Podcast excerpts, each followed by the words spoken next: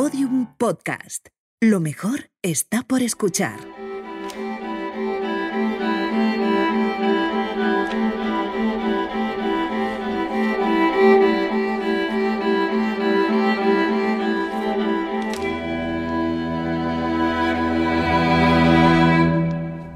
La primera noticia que tuve sobre su existencia fue una tarde que entré en la librería La Central de Madrid, mientras caminaba mirando libros entre las pilas de novedades y las estanterías de clásicos. De pronto me fijé en un libro de la editorial Acantilado. Tenía una de sus portadas siempre tan elegantes, inconfundibles, en rojo y negro. Pero lo que me llamó la atención fue el apellido del autor. Solanes, mi apellido.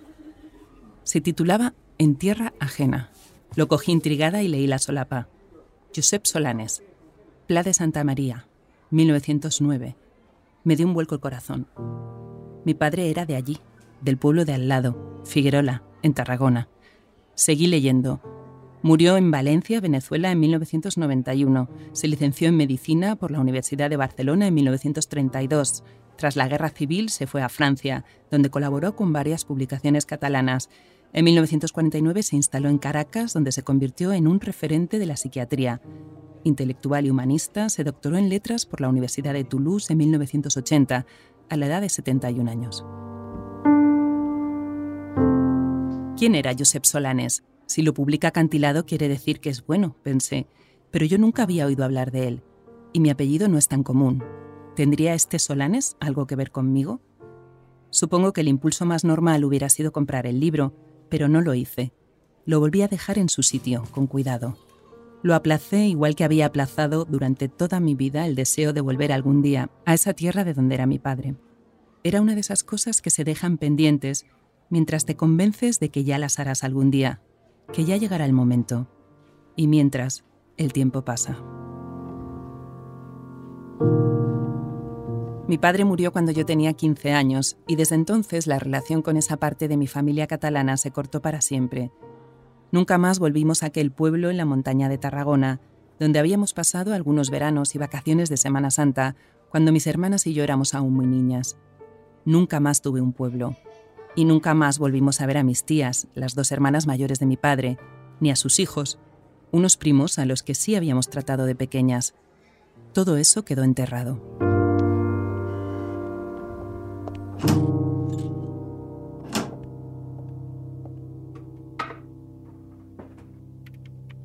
Ya de vuelta a casa tecleé su nombre en Internet. Me dio otro vuelco al corazón cuando vi sus fotos. Sus facciones me recordaban muchísimo a las de mi padre, incluso un poco a mí, incluso a mi hija pequeña.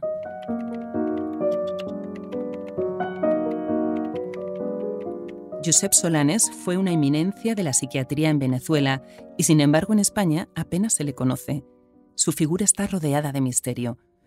Por su fecha de nacimiento en 1909, podría ser un hermano de mi abuelo o un primo. Claro que también cabía la posibilidad de que me lo estuviera imaginando todo. ¿Éramos familia? Empecé a investigar. Encontré algunos artículos. Navegué por Internet buscando sus huellas. Leí su historia.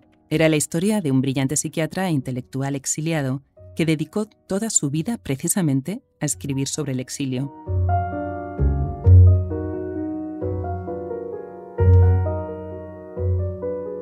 Y después, después volví a dejar esa historia guardada, pendiente. Supongo que pensé, una vez más, que ya le llegaría el momento.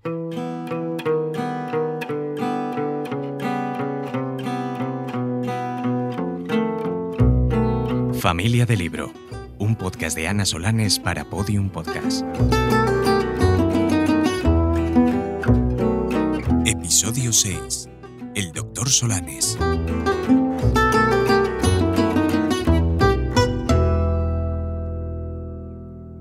Y el momento llegó porque las historias, si tienen que volver, vuelven. Y la del doctor Solanes volvió a mí hace justo un año. Estaba empezando a reunir los capítulos que formarían esta serie de familia de libro y solo me faltaba uno, el último. Decidí que sería esta la última historia cuando escuché el mensaje de audio que me envió desde Barcelona mi amiga Cristina. Era muy corto y venía acompañado de la foto de un texto en el que hablaban de Solanes. Oye, Ana, a ver si encontrado a alguien de tu familia, porque mira que esta gente era de Tarragona y tu padre también, ¿no? Josep Solán es un gran, un gran psiquiatra. Vamos a investigar, ¿eh? Le expliqué en otro mensaje que sí sabía quién era, que yo también pensé que era un familiar mío cuando encontré un libro suyo hacía años. Esos rasgos de ese señor son los rasgos de mi padre. Y ese pueblo, no es que sea Tarragona, es que se puede ir andando al pueblo de mi padre. O sea, yo iba a ese pueblo en bicicleta. O sea, que está, están como unidos los pueblos, que son muy pequeñitos. Cristina había encontrado varias veces el nombre de Solanes en una exposición del CCCB sobre Francesc Tosquelles, otro psiquiatra catalán que junto con Solanes y algunos más revolucionaron la psiquiatría en los años 30. En la Europa de los fascismos, estos médicos se vieron influidos por las ideas que traían de Centroeuropa un grupo de psiquiatras que, huyendo de los nazis, buscaron refugio en Barcelona. Ellos cambiaron la idea que se tenía de la locura y del trato a los enfermos, primero en Cataluña y después desde su exilio en Francia. Mientras hoy se discute en el Parlamento la atención a la salud mental, hace casi un siglo aquellos médicos ya insistían en que había que humanizar el trato a los enfermos mentales. No se les debía aislar de la sociedad.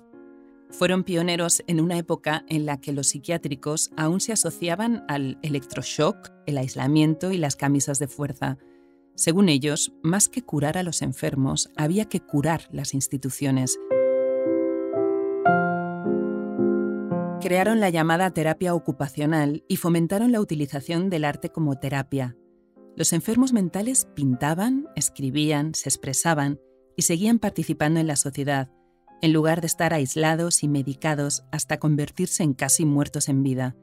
Se preguntaban, ¿qué es estar loco y qué es ser normal? Hay muchos enfermos que hace 50 años que están en manicomio y eh, si le preguntas si es vivo o muerto, te dirán, no me morí el día mismo que entré en el manicomio. El manicomio es un cementerio de gente viva. Este es Tosquelles, en un documental de Enrique Miró que rescata su figura, igual que la exposición. Este psiquiatra algo excéntrico y con aspecto de clown, amigo y compañero de armas de Solanes, había pasado en los últimos años de ser un completo desconocido a protagonizar muestras internacionales, conferencias, libros y películas. En la exposición, entre las obras de artistas e intelectuales de la época con los que se relacionaban, sobre todo con los surrealistas, aparecía el nombre de Josep Solanes en cartas, documentos y revistas médicas y literarias de vanguardia. Sin embargo, de aquel supuesto tío abuelo había muy poca información.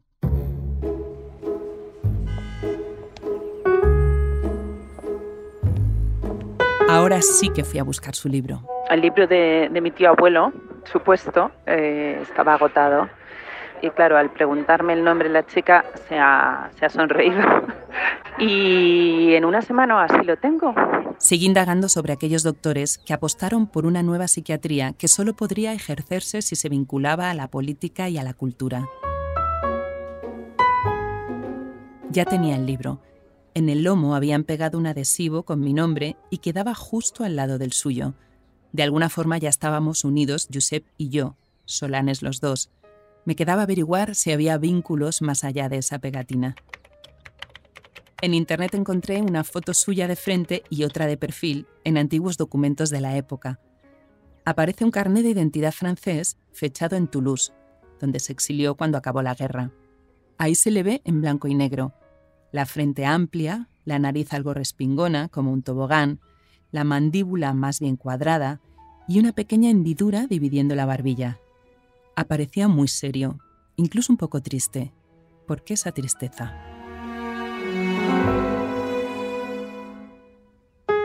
Para empezar busqué a Mónica Miró, una filóloga clásica y profesora de escritura que firmaba la introducción y la nota biográfica de aquel libro de acantilado. Luego descubrí que Mónica era mucho más que eso. Era la responsable de que se hubiera publicado en España el libro de Solanes, En Tierra Ajena, en el que reunía sus mejores escritos sobre el exilio y que solo se había publicado en Venezuela con otro título, Los nombres del exilio. Mónica había dedicado seis años de su vida a rastrear la figura del psiquiatra y humanista, en Cataluña primero, después en Francia y finalmente en Venezuela. Hola, Mónica. Sí, sí, sí, sí perdona. ¿eh? ¿Qué tal? Recibí tu mensaje. Yo lo primero que pensé es, a ver si, si será, bueno, alguna pariente lejana, porque, pero tú no procedes del campo de Tarragona de la... De Sí, la- es que sí procedo de ahí. Entonces de ahí viene la historia. En Cataluña es más corriente el apellido Solanes, pero yo soy de Madrid. Entonces, claro, yo cuando di ese libro pensé, es que tiene que ser familia mía. O Es muy sea, probable, es muy probable, sí. porque él tenía familia por toda esa zona y entonces puede ser que fuera, pues, un, no sé, un tío. Mónica me contó que se había encontrado casualmente con unos escritos de Solanes y que quedó fascinada. Sí, me parecieron extraordinarios, ¿no? La forma de narrar el exilio desde su perspectiva de, de- de exiliado, pero también de médico psiquiatra, sí. desde su pues, perspectiva fenomenológica, o sea, me encantó. Empezó a buscar el rastro de Solanes en Venezuela y vio con una tal Rosalía Solanes, una ceramista que había expuesto sus obras en una galería de arte. Les preguntó si aquella artista era la hija del primer catedrático de psiquiatría que hubo en Venezuela, y a partir de entonces Mónica y Rosalía comenzaron una colaboración que se convirtió en una amistad durante ocho años. Fue muy emocionante, la verdad, porque de ver a esa mujer casi llorando, de que alguien en Cataluña se acordaba de su padre, porque claro, en, en Venezuela le habían hecho homenajes y aquí en Cataluña pues nadie, ¿no? Prácticamente nadie. Que alguien se interesara por la obra y que le hablara también de su padre, pues la mujer estaba muy emocionada, porque además su padre era un estudioso, o sea, del el típico estudioso. No era un gran padre cariñoso, afectuoso, no, era un hombre que estaba toda la vida en, o en la universidad o en su biblioteca o en su despacho, porque en ese momento pues Solares era muy conocido, ¿no? Y, y tenía mucho trabajo como médico, como intelectual, como todo. Rosalía decidió ayudar a Mónica en su investigación. Se gastaba sus ahorros en fotocopiar y escanear para ella centenares de textos inéditos de su padre. Le envió sus cartas con otros intelectuales de primera línea y hasta le escribió a mano un índice de su impresionante biblioteca. Y Mónica, agradecidísima, le enviaba preciosos papeles para sus collages y sobre todo le enviaba los medicamentos que necesitaba para la enfermedad respiratoria que padecía y que en Venezuela, en medio de una crisis que se agravaba por días, ya no se podían conseguir. Y me decía, no, tú tranquila, tú, tú no te preocupes. Yo digo, pues te mando libros, te mando dinero. No, no, porque se lo van a quedar todos los, los funcionarios de, de aduanas, ¿no? La mayoría de las veces los envíos no llegaban. La corrupción y las mafias en Venezuela impidieron que Rosalía se tratara de algo que en España sí habría tenido cura.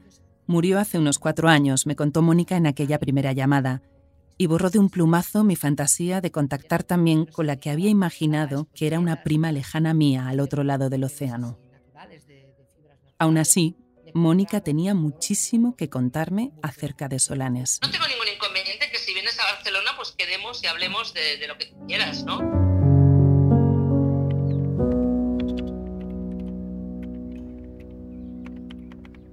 Mientras cuadraba fechas para viajar a Barcelona, encontré a otra entusiasta de Solanes, Maripaz Balibrea, una profesora de la Universidad de Londres que también estaba investigando sobre él.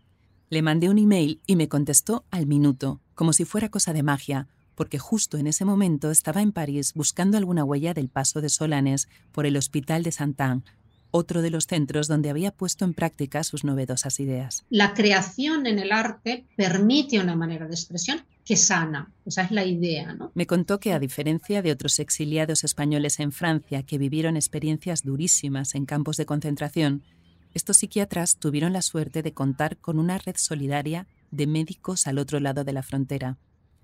Les acogieron y les dieron puestos en diferentes hospitales, a pesar de que muy pronto también allí iba a llegar la guerra y la organización de la resistencia. Maripaz estaba tan fascinada con el personaje y sus escritos sobre el exilio como desesperada por lo escurridizo que le resultaba. Es tan difícil encontrar, porque es un personaje que siempre queda como al margen, ¿no?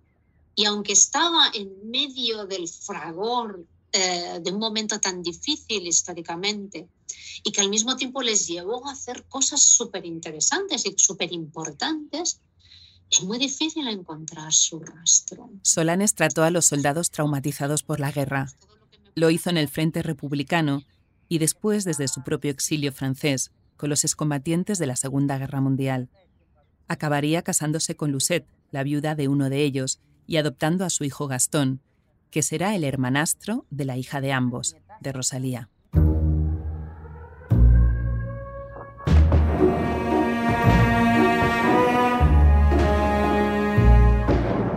En los años 40 había una enorme comunidad de exiliados españoles en la zona de Toulouse, a la que se sumaron enseguida los judíos y la gente huyendo de todas partes.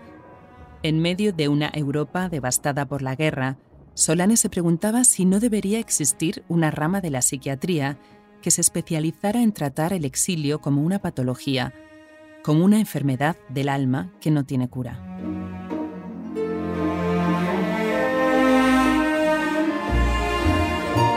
Él mismo lo sufre, lo estudia, inventa términos como el destiempo y el desespacio para esos hombres y mujeres arrancados a la fuerza de su tierra.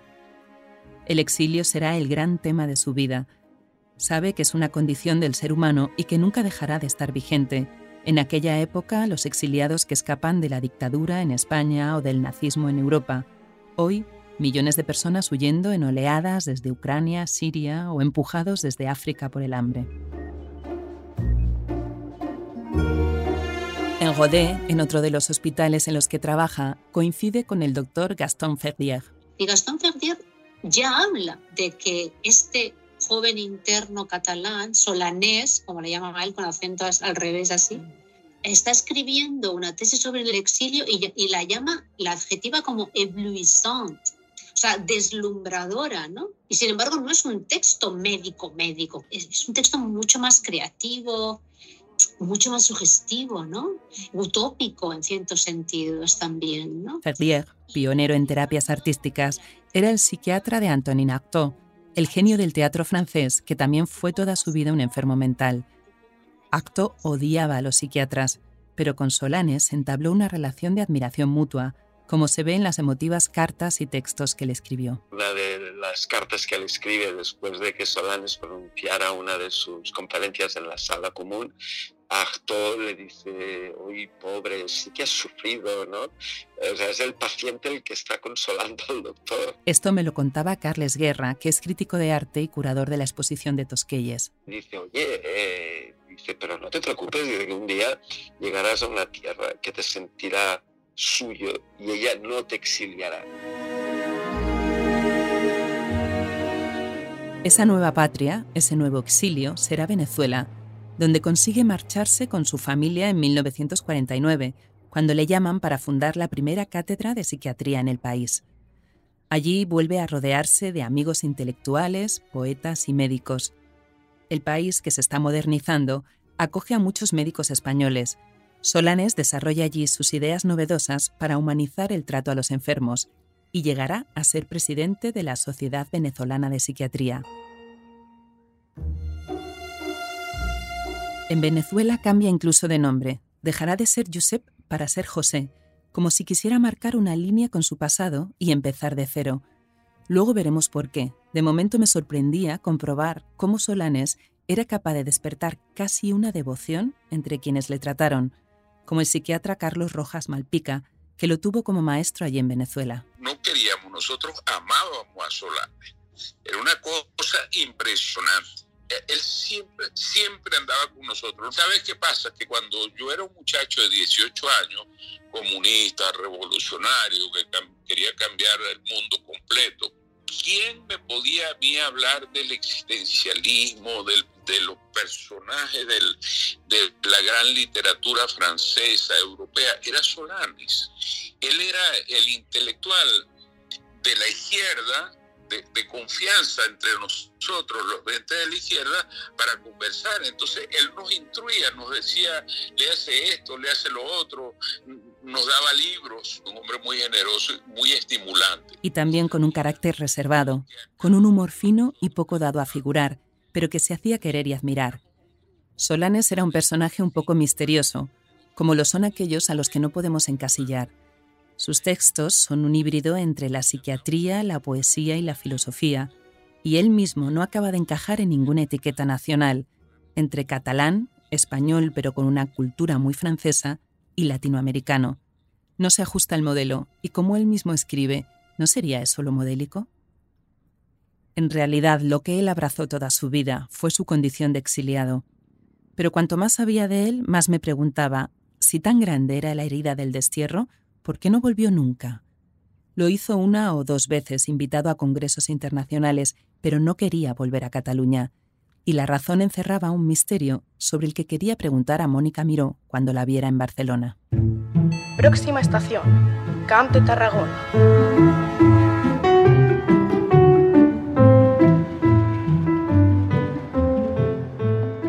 Cada vez que he cogido el AVE de Madrid a Barcelona y han anunciado por megafonía la estación Camp de Tarragona, cada vez durante años y años he pensado que muy cerca debía estar el pueblo al que nunca volví. Esta vez me acordé también de Solanes. Miré en Google Maps, 29 minutos en coche, y pensé que muy pronto sí volvería, por fin.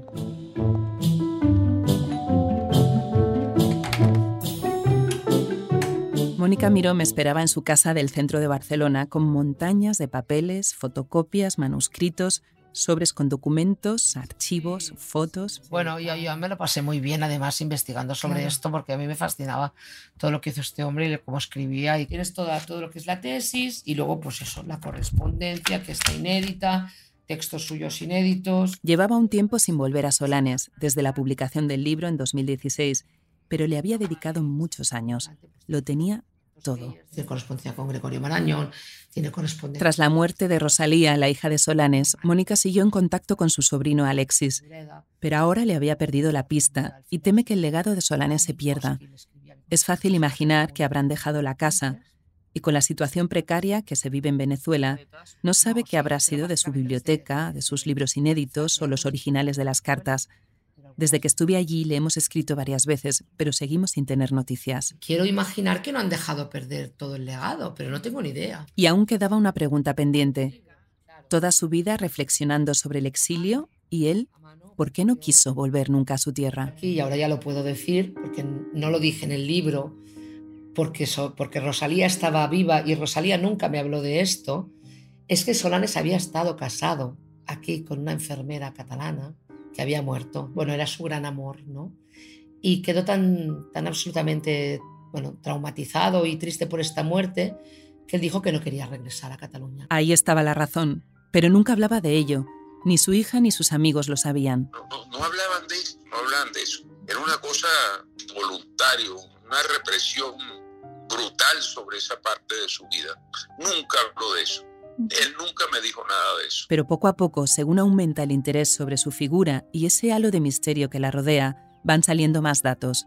Ahora sabemos que en septiembre del 39 cruzó a pie la frontera con su primera mujer, Josefina. Entonces Josefina está embarazada, cruzan la frontera y de un ataque de apendicitis, pues muere ella y muere la criatura que llevaba dentro. Entonces, claro, esto pa- para Solanes debió ser como una especie de, de- de, bueno, encima del exilio, ya pierdes a, a tu mujer y pierdes a la criatura que esperas. Y yo creo que eso debió hacer que Solanes creara una especie de, sé, de línea divisoria en el tiempo que lo, lo que había, lo de antes lo tuvo que dejar atrás de una manera muy, muy radical.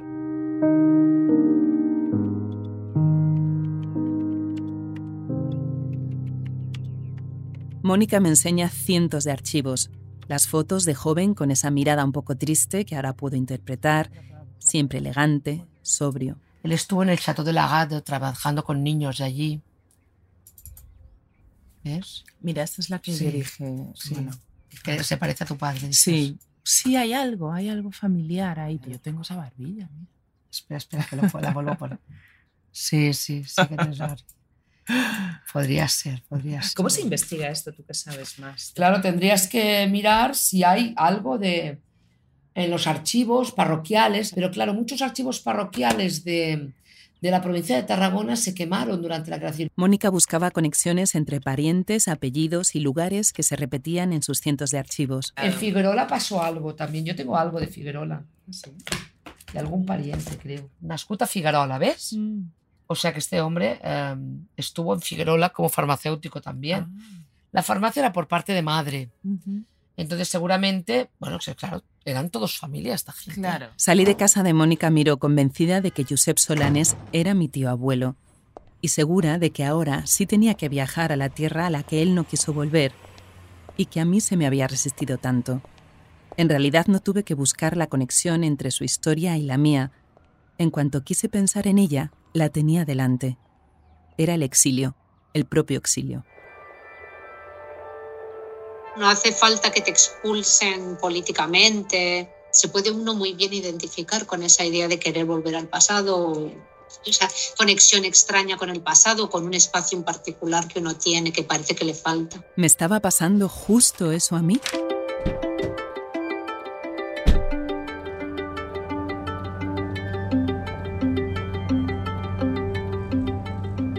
Llegó el verano y ya no tenía excusa para no hacer el viaje que llevaba toda mi vida aplazando. Tenía que seguir con mi investigación, ya por fin sobre el terreno. ¿El pueblo qué? Volvía con mi familia de unas vacaciones en Francia. Habíamos dejado a mi hijo mayor en un campamento y el plan era completar la vuelta a Madrid en dos días. Iba con Marina, mi hija de cuatro años, y con Jaime, su padre.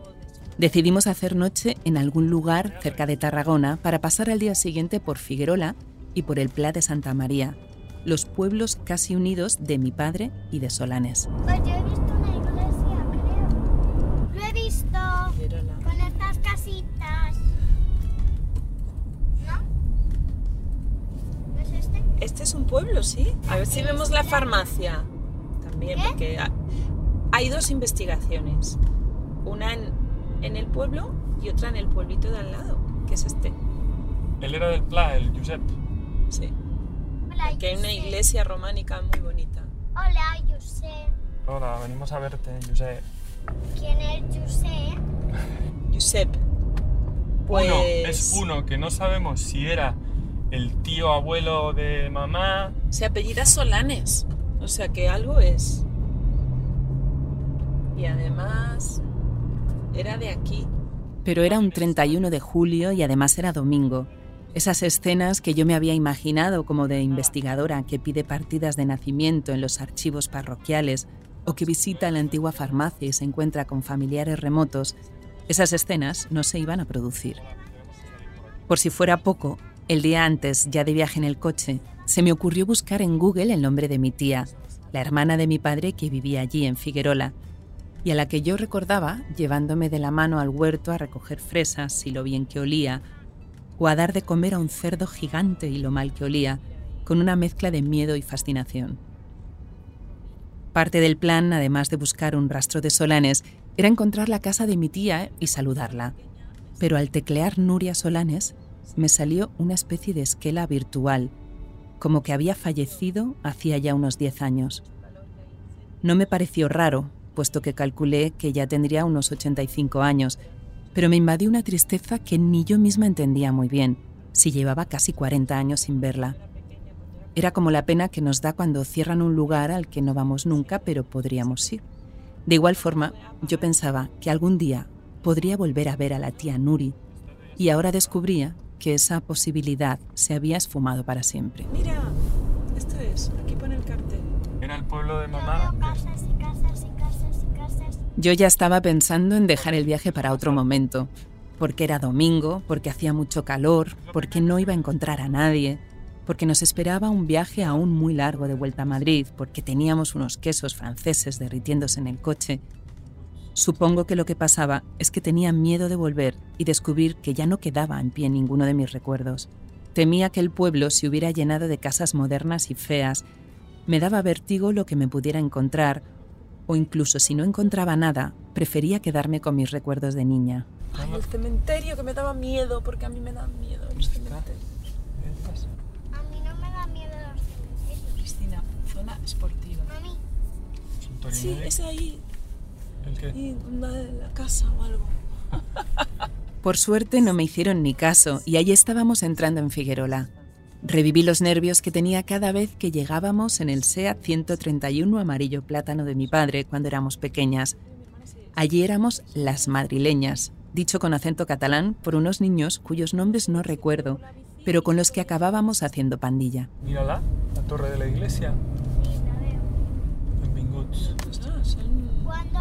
Gay friendly. Por suerte el mal gusto no había inundado el pueblo, pero sí había cosas nuevas, como murales de arcoíris y bancos morados feministas que te daban la bienvenida bajo la bandera de Figuerola, que es una hoja de higuera como una mano que dice hola. Desde el momento en que entramos se apoderó de mí una emoción desconocida, como si hubiera desenterrado una cajita de recuerdos que ahora me asaltaban a cada paso. Era esta cuesta, es ahí. La casa, creo. Mira la fuente. Paisano. Y mi hermana se, se tiró por la bici y no podía parar y se estampó. ¿Qué significa esta parte? Pues se dio un golpe muy grande. Yo ya no pensaba en grabar nada ese día, pero Jaime dejó la grabadora encendida dentro de una bolsa de tela y hacía un viento de verano que subía y bajaba por las cuestas del pueblo semivacío. Por eso es posible que el audio no sea muy bueno.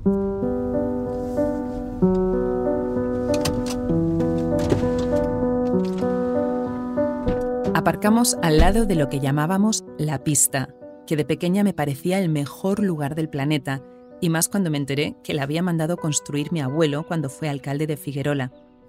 En realidad, el pueblo no pasaba de los 300 habitantes y la pista no era más que una cancha de cemento donde montábamos en bicicleta, pero en los recuerdos de una niña de 6 o 7 años, todo parecía enorme e importantísimo. Sí, me acordaba de la pista cuando jugábamos con las bicicletas. Y me acordaba de, de la barandilla, porque dábamos volteretas en la barandilla. Y luego me acuerdo del abuelo que estaba siempre sentado donde la chimenea, que era otra habitación con la chimenea, que nos hacía como las eh, butifarras. Con el pan. El pan tumaca, Que lo hacía sí, ahí en la, en, la, en la leña. Y de la panadería, que olía fenomenal. ¿no? De lo- del la horno, las cocas de la panadería, qué buenas eran. Y qué bien olía. Y olía todo el pueblo, en realidad. Esta es mi hermana Rosy. Solo es un año y medio mayor que yo, así que en todos los recuerdos del pueblo está ella, que dormía junto a mí, acurrucadas y aplastadas por mil mantas, en una cama enorme que se hundía por el centro. La habitación se comunicaba por una ventanita con la de al lado, y mi padre la usaba como un teatro para hacernos marionetas con un oso azul despeluchado. Un día, ya en Madrid, tomando un café, le pregunté a mi hermana qué recuerdos tenía ella de Figuerola, porque sabía que iba a ser divertido contrastarlos con los míos. Me acuerdo del huerto, cuando íbamos y nos llevaban en el carrito a la ¿En carrito? en el carro este de... Sí, hemos ido en carro allí. Ah, ah, pero las tierras. aquellas. Claro, pero había, una, había un huerto donde estaba también el cerdo. ¿Te acuerdas? Ese cerdo tan grande que daba miedo. Figuerola está en una montaña en la sierra de Miramar.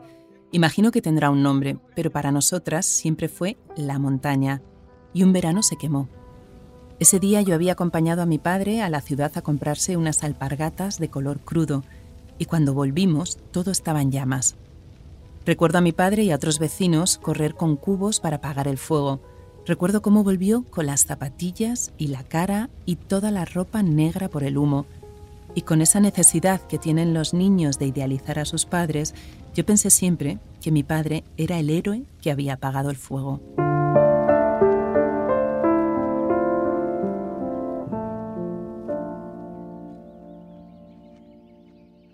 Le iba contando esta historia a Marina, que desde entonces me la pide una y otra vez, mientras recorríamos las cuestas del pueblo, reconociendo rincones y buscando esa casa enorme de mis abuelos, donde nos quedábamos de niñas. Esta De de aquí que estamos pasando. Me parece que sí.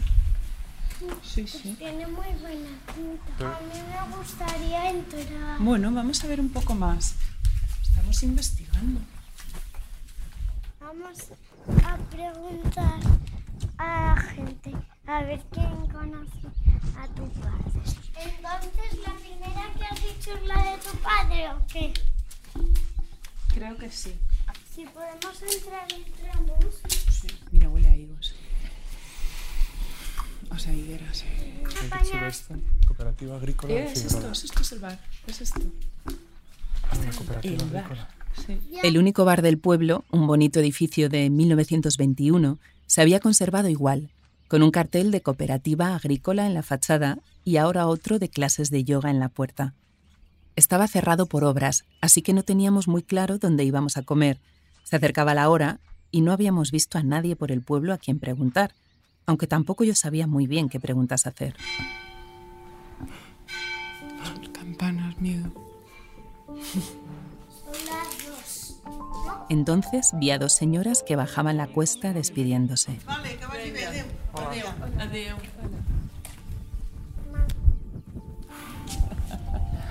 ¿Perdón? Usted es, es de aquí, ¿no? Sí, sí, sí. Nada, es que mi padre era de este pueblo. Ah, sí. Hace mucho que no vengo. pero ¿No sabes de dónde era? eh, pues es que yo creo que vivía en esta calle. O sea, me acuerdo de pequeña de aquí. Sí, venías de pequeña. Sí, Dile el nombre a lo mejor. Solanes. Solanes. Mi tía se Solanes. Nuria. ¿Ah, sí? He visto que murió hace... No, no, Nuria Solanes está viva. Ah, pues es mi tía, será muy mayor. ¿Tu padre que era Francisco? Sí, sí. Ay, qué Pues emoción, sí, por favor. conozco. No me podía creer que la primera mujer con la que hablaba en el pueblo me dijera que mi tía estaba viva y que se acordaba de mi padre. Me acuerdo de cuando veníais con tu padre y estabais en el terrado de... Vivía en... También me habló de mi otra tía, Pepita, la mayor, y de mi tío. Este señor se murió hace dos meses así. Ah, sí. Ah. Pero ellos Y vivían en Madrid, ¿no? Sí, sí, viven en Madrid, pero Sí. ahora ella está aquí. Y está en la casa esta. Ah, sí. Entonces las dos, las dos tías viven. Las dos tías viven. Una de las tías es tía mía. La ¿Ah, sí? Nuria. O sea La que- Nuri. Porque se casó con un hermano de mi madre. O sea, Roberto, Roberto. Roberto. Mi tío ve muy poco. O sea, tu tío es mi tío.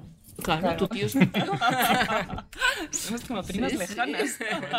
Yo imagino que una escena así quizá no sea tan extraña en un pueblo pequeño, pero no me lo podía creer.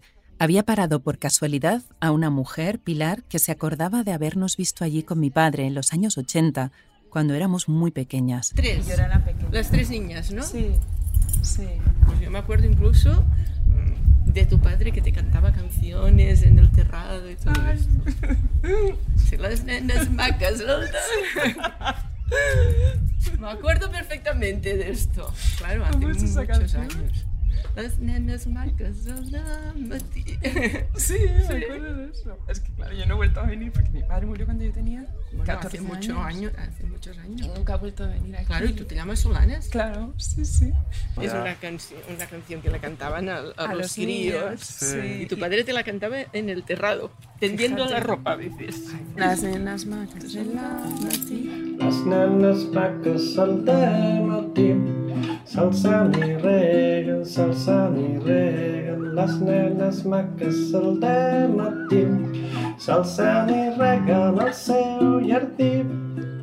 Aquella canción infantil que me cantaba mi padre en la azotea no la había vuelto a escuchar en toda mi vida y de pronto Pilar la rescató desde algún rincón muy profundo de mi memoria. Me produjo tal emoción que no podía parar de llorar y de reír a la vez. Y así seguí preguntándole de qué más se acordaba. Pero él sí, era muy era guapo, era bien plantado. Claro. Claro, claro, a le gustaba mucho venir y nos traía de Claro, porque bueno, él había nacido aquí, es Claro. normal. Catalán no debes entender nada. Sí que entiendo. Algo un, un sí, poco. entiendo. Porque yo lo escuché Ya. y luego hablo italiano.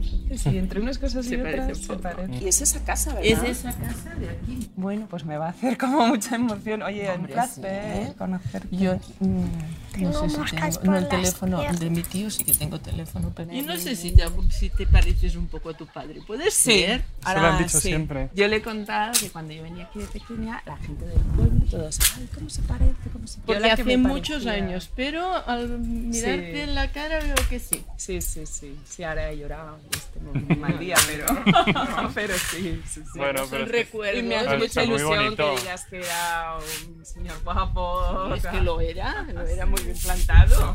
Y antes la gente del pueblo pues íbamos más, más sencillos y él ya venía todo Bueno, era como señor. Abogado, tal, sí, sí. Lástima que se murió tan pronto. Ya, con 50 años. Que es de infarto se murió. De cáncer. Claro, yo era una niña, entonces no mantienes el vínculo porque si no. Y todo, y nunca más volvimos a ver a nadie. No, de la familia, desde que se murió tu padre. Nunca más. Mis dos tías, las dos hermanas mayores de mi padre, estaban vivas y estaban allí mismo, a solo unos metros. Tenía que asimilar esa información. Pilar nos señaló cuáles eran sus casas y nos dijo dónde podíamos comer, al lado de la iglesia, en un restaurante provisional con vistas a los tejados y al campo. Las chicas que lo llevaban nos contaron que se ocuparían también del bar casino, que las obras iban a respetar la estética de hacía un siglo, que el pueblo se había rejuvenecido. Lo sabían todo de Figuerola, incluso cuál era la mejor hora para pasar por casa de mis tíos, puesto que ellas les llevaban el pan a diario y sabían que no dormían siesta. Yo seguía un poco en shock de tanta emoción y en ese estado fuimos a buscar la casa.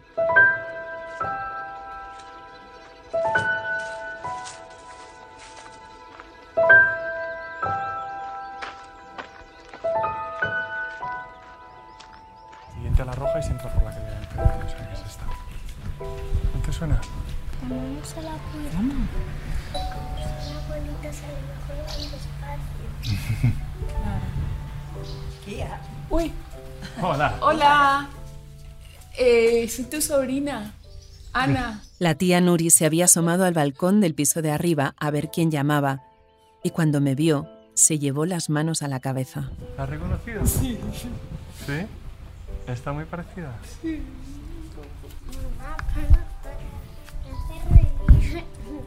Bueno, es que se emociona. Hola. ¿Te acuerdas de mí?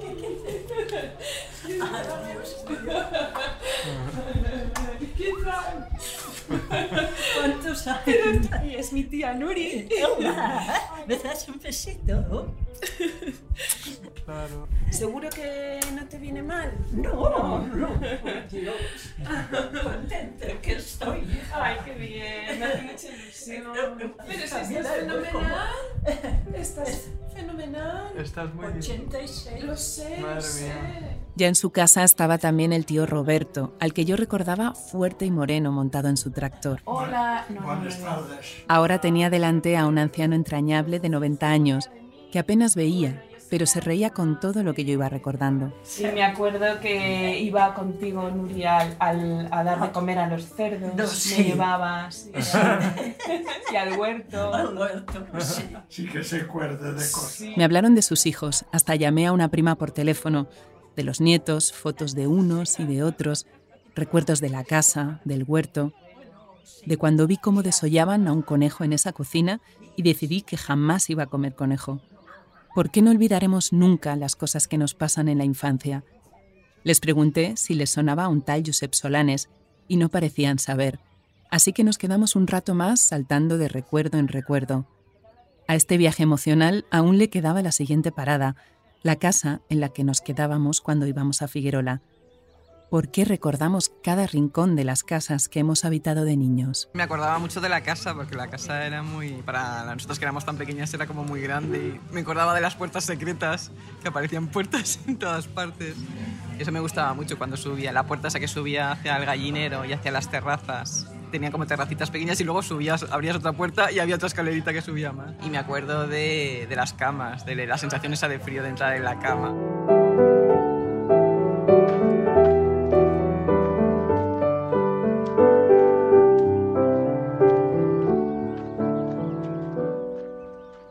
Subimos la cuesta hasta la casa que había sido de mis abuelos y en la que aquel domingo de raras sincronías estaba la parte de la familia que siempre ha vivido en Madrid, la tía mayor, Pepita, y Fernando, uno de mis primos. La escena se repite más o menos igual. Hola. Hola. Eh, es Pepita. Yo soy Ana, la hija de, de tu hermano Francisco. Tu sobrina. Tu sobrina. Madre mía, Hola. Hola, Sí. Hola. ¿Qué tal? Venía a saludaros porque me han dicho que estabais aquí. ¡Ay, qué alegría de subir! sí, qué bien. Recorrí la casa buscando algo que reconocer. Ya no está el suelo inclinado de baldosas, ni el azucarero de metal abollado, ni la chimenea enorme, ni los interruptores colgando de un cable con un botoncito abajo. Todo está pulido y nivelado, las paredes en un tono amarillo claro y las telas de flores, y muchos libros, porque mi tío también era catedrático de filosofía.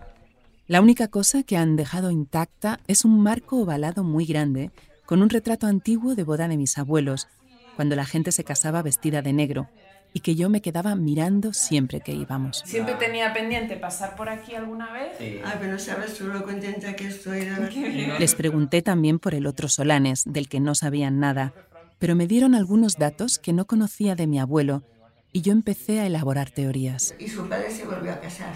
Pues a lo mejor este padre que se volvió a casar es el padre del otro Josep Solanes o algo así. Yo no sé que tuvieran hijos. Puede ser, puede ser. Después subimos varios pisos y varias terrazas ya sin puertas secretas, hasta llegar a la última, desde donde se ve el mar a lo lejos y donde imaginé a mi padre cantándonos.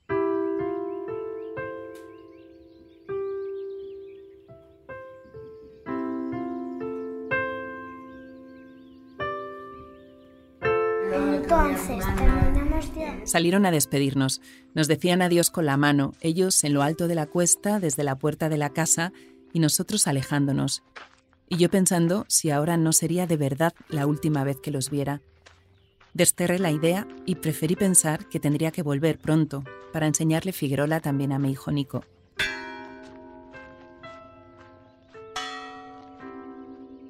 Ya cerca del coche nos volvimos a encontrar a Pilar y nos enseñó que allí mismo, detrás de la pista, había una piscina que no habíamos visto antes. La piscina pareció como un oasis después de tanta emoción y tanto calor. No podía haber un plan mejor antes de volver a Madrid. Estábamos solos los tres, nos compramos un helado y mientras ellos chapoteaban, yo me tumbé junto al bordillo, a mirar pasar las nubes, con la cabeza en la hierba y los pies dentro del agua. Ya volviendo, pasamos por la farmacia cerrada que había sido de la familia de Josep.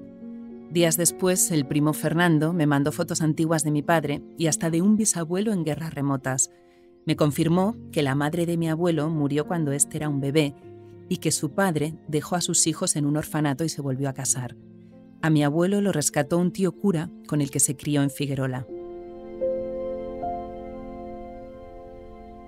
Quién sabe si mi bisabuelo tuvo otros hijos con la nueva mujer y uno fue Josep. Por las fechas, por el lugar, por el apellido, por los rasgos, podría ser.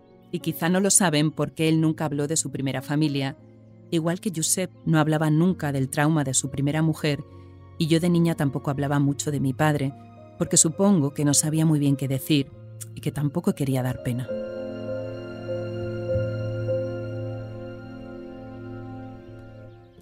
Hice el viaje de vuelta en una especie de trance del que tardé semanas en salir y me di cuenta de que esa emoción era la única verdad y de que no quería tirar más de ningún hilo. Si Josep Solanes era o no mi tío abuelo no me importaba ya. Aquel hombre sabio y sensible que tanto reflexionó sobre el exilio me había hecho volver a una tierra que era mía también, y no necesitaba más. Era mi familia porque yo así lo había decidido.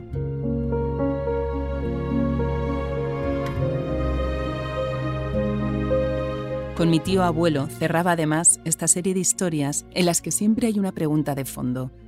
¿Qué es realmente la familia? ¿Son solo aquellos que comparten nuestro ADN o son también quienes nos importan y a los que nos unen otros lazos invisibles? Yo ya no necesitaba las respuestas, me bastaba con haberme hecho las preguntas.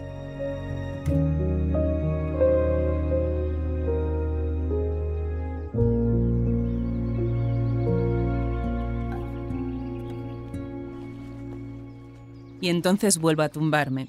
Apoyo la cabeza en el césped, los pies en el agua, mi hija riéndose en la piscina. Empieza a hacerse de noche, llega el olor de las higueras en verano, la música bajita que sale de una radio, el helado de nata, las nubes pasando despacio, al pie de la montaña de Figuerola. Me guardo esta imagen y la sospecha de que volver aquí, romper con este exilio, ha sido la razón para escribir no solo esta historia, sino la serie entera de Familia de Libro. Las nenes maques al matí s'alçant i reguen, s'alçant i reguen. Les nenes maques al matí s'alçant i reguen el seu jardí. Jo també rego el meu faves i peixos, faves i peixos. Jo també rego el meu hortet faves i peixos i julipert. Julipert meu, com t'has quedat? Sense que fulles, sense que fulles. Julipert meu, com t'has quedat? Sense que fulla i el cap pelat. Thank you.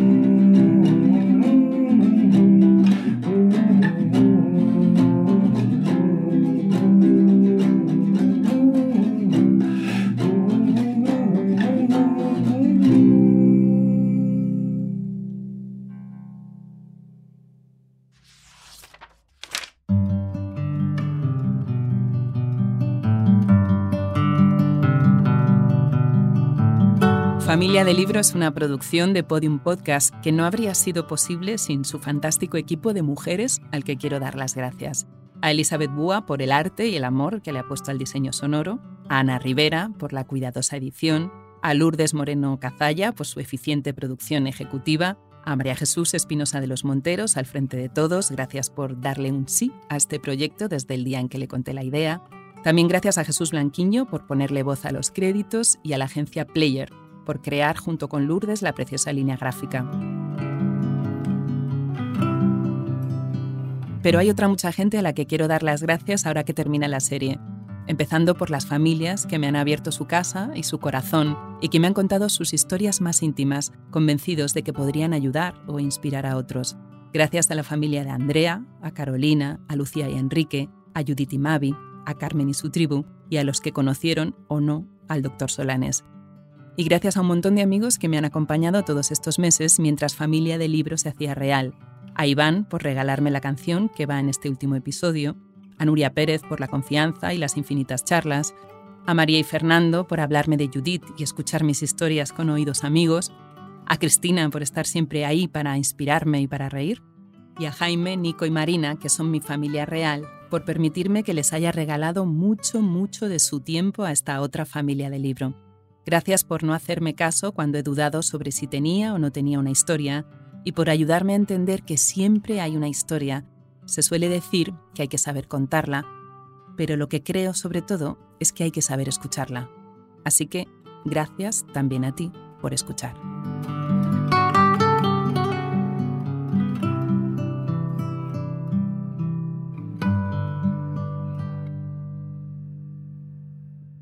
Todos los episodios y contenidos adicionales en podiumpodcast.com. También puedes escucharnos en nuestras aplicaciones disponibles para iOS y Android y en todos los agregadores de audio.